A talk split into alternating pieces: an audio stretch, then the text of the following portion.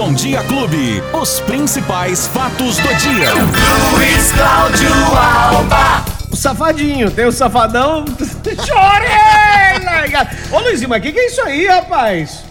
É o frio. Hoje, hoje, hoje, realmente. Hoje eu não vou falar, ah, mas da onde você tá esperando esse frio? Não, ele veio mesmo. Ele né? chegou, né, Beto? Ele veio e veio brabo. Você sabe que hoje de manhã, pela manhã, eu acho que você deve falar isso aí agora. É. ah, algumas cidades da região, elas registraram até negativo, né? É verdade. É, temperatura negativa. Eu fui abastecer a hora que eu cheguei, antes de chegar aqui na rádio, passei para abastecer o carro num posto ali na, na 13 de maio e lá no posto o termômetro tava marcando zero grau. Ah, então tava bom. Zero, tava ótimo, tava É, zero a zero. É, zero grau, não tava nem calor, nem tava frio. Tava, tava fresquinho. Beto, a gente não tá acostumado com isso Não aqui tá. Ribeirão. Eu Beto. cheguei na rádio aqui, tava um grau a hora que eu Um cheguei. grau, aqui. Beto, é muita coisa. Quer dizer, é pouca coisa, né? É um só. Porque assim, quando faz 20, 20, 20 e pouquinho, a gente já coloca a brusa. É. A gente já sente frio aqui em Ribeirão, onde a média anual é 30 graus. De repente faz um, menos um, aí não dá, né, Beto? Agora, por exemplo, tá quanto aí, 9 Betão? graus a temperatura na casa da clube. 9 graus a temperatura, mas a sensação térmica, que é o frio de verdade que a gente sente,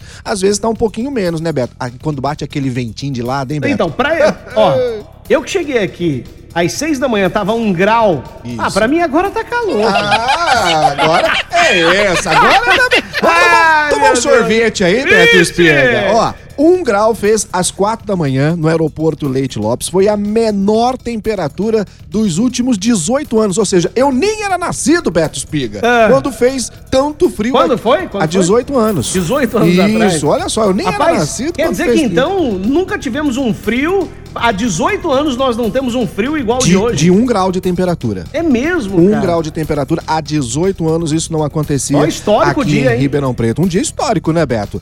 É, é, é, a sensação térmica foi de 1 grau no aeroporto, mas por quê? Sabe por quê, Beto? Porque não tava ventando. Porque quando venta, é aquilo que eu falei, bate aquele ventinho na direita, aquele ventinho na esquerda, aquele ventinho que bate de baixo pra cima, tá doido. E aí a temperatura, a menor que foi registrada, Beto, no dia 30 de junho, você se lembra também, a gente comentou aqui que foi aquela primeira onda de frio, fez 3 graus. Foi a menor, a, a menor temperatura é, que havia sido registrada no dia 30 de junho, 3 graus. Hoje, passamos, chegamos a 1 grau há 18 anos que isso não acontecia Nossa. aqui em Ribeirão Preto. Ontem fez 6, né? Que coisa, 6 né? graus, conforme a gente eu tava já falava duvidando aqui. desse frio de hoje. Eu tava duvidando. Falei, ah, É, será? Muita gente Será? não acreditou. Mas não foi só em Ribeirão, não, viu, Beto? Então, a, Gisele tá, a Gisele tá mandando aqui, ela é de É. São Carlos. Ela falou assim: Beto, aqui em São Carlos, no aeroporto, 3 graus. Ah e aí ela mandou a foto aqui da geada. Olha, Olha aqui o gelo na isso, grama. Beto. A, a grama branquinha, branquinha. É assim, é bonito de se ver, mas, Mas é ao mesmo tempo prejudicial, é né? muito prejudicial. Principalmente pro agricultor. Exatamente. Quem tem aí a sua horta, a sua horta em casa, aquela coisa toda, não só em casa, né, Beto? Tá passando um problema danado. São Simão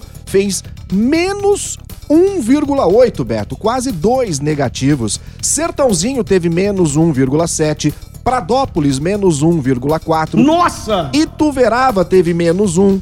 Ixi! Isso tudo aconteceu hoje às 5 horas da manhã, nessas Nossa. cidades. São Simão, quase 2 graus negativos, Beto. Coisa impressionante que a gente está vivendo aqui na Rapaz região de Ribeirão. Preto, que é uma região extremamente quente, né, Beto? A gente Pois vai é. curtindo esse friozinho Isso aí, aí. a gente estranha muito, nós que somos do calor aqui. É, de 40, é de 0 a 40 em pouco tempo. A gente costuma dizer que nós temos duas, duas é, é, como é que fala? Duas é, Estações estações no em ano. Ribeirão, né? É. É, o, a primavera, o calor aqui em Ribeirão e a estação rodoviária. É né? só. Só, porque o Aqui- inverno não passa, Aqui são o três estações, na realidade. Três. Três. É calor, pegando fogo e incandescente.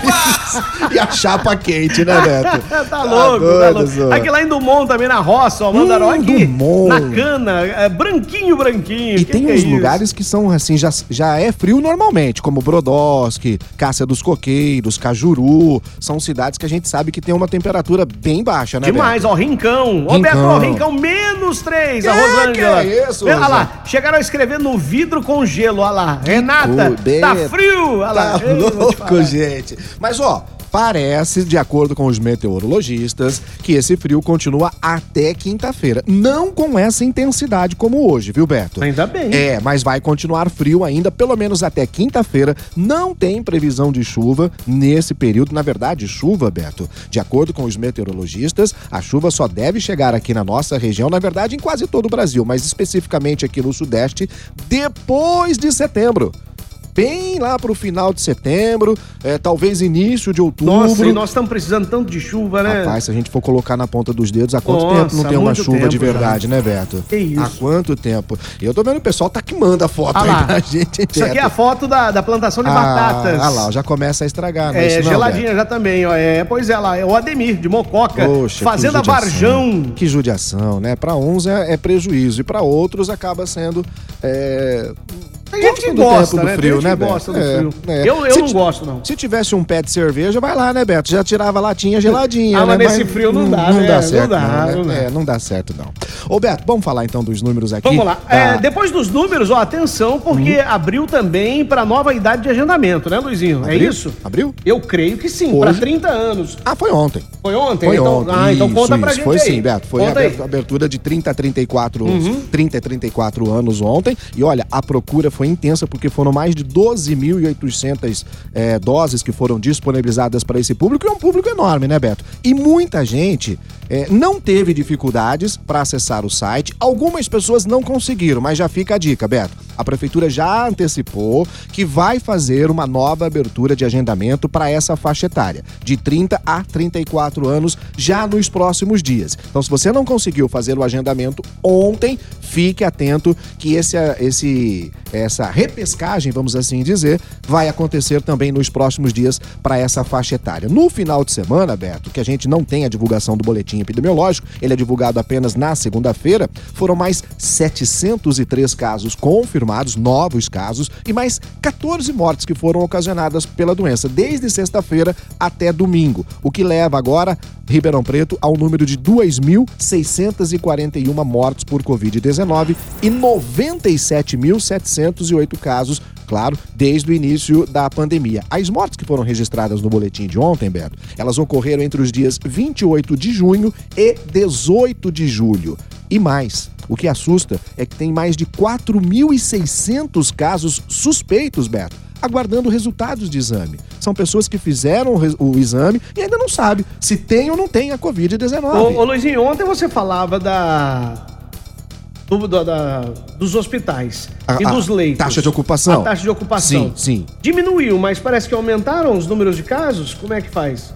Isso, porque são casos, Beto. O, o que vem acontecendo com o andamento da vacinação, as pessoas, a gente sempre deixou muito claro, a vacina, ela protege, ela não evita você de pegar a doença. Você até pode pegar a doença, mas da forma mais branda. E o que vem acontecendo, Beto? Vem aumentando o número de, de casos porque as pessoas não estão tomando o cuidado necessário. Porém, as pessoas não estão ficando com a doença na forma grave, então não estão necessitando de internação.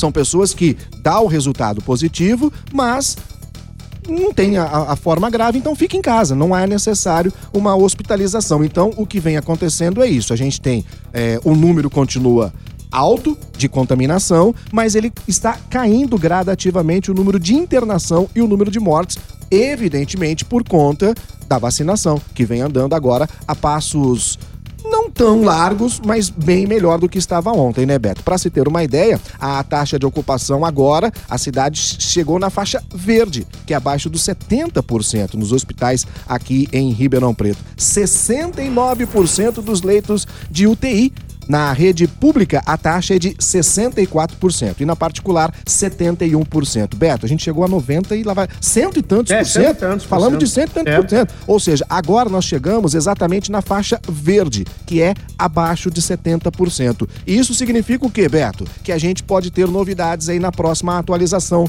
do Plano São Paulo, né? A gente está numa fase de transição e com os números caindo, principalmente o número de internação e o número de mortes, a gente pode ter aí uma, uma situação de melhora, principalmente para a economia. No final da tarde eh, de ontem, o painel de doses aplicadas e distribuição por municípios aqui em Ribeirão Preto, Beto, ele constava que Ribeirão Preto já vacinou quase 18% da, da sua população, com as duas doses ou com a dose única. Isso é muito importante. A gente está chegando aí a quase 20% da nossa população sendo vacinada no estado, na, aqui na cidade de Ribeirão Preto. E um detalhe importante que foi passado ontem, hum. Que nós vamos ter uma dose de reforço.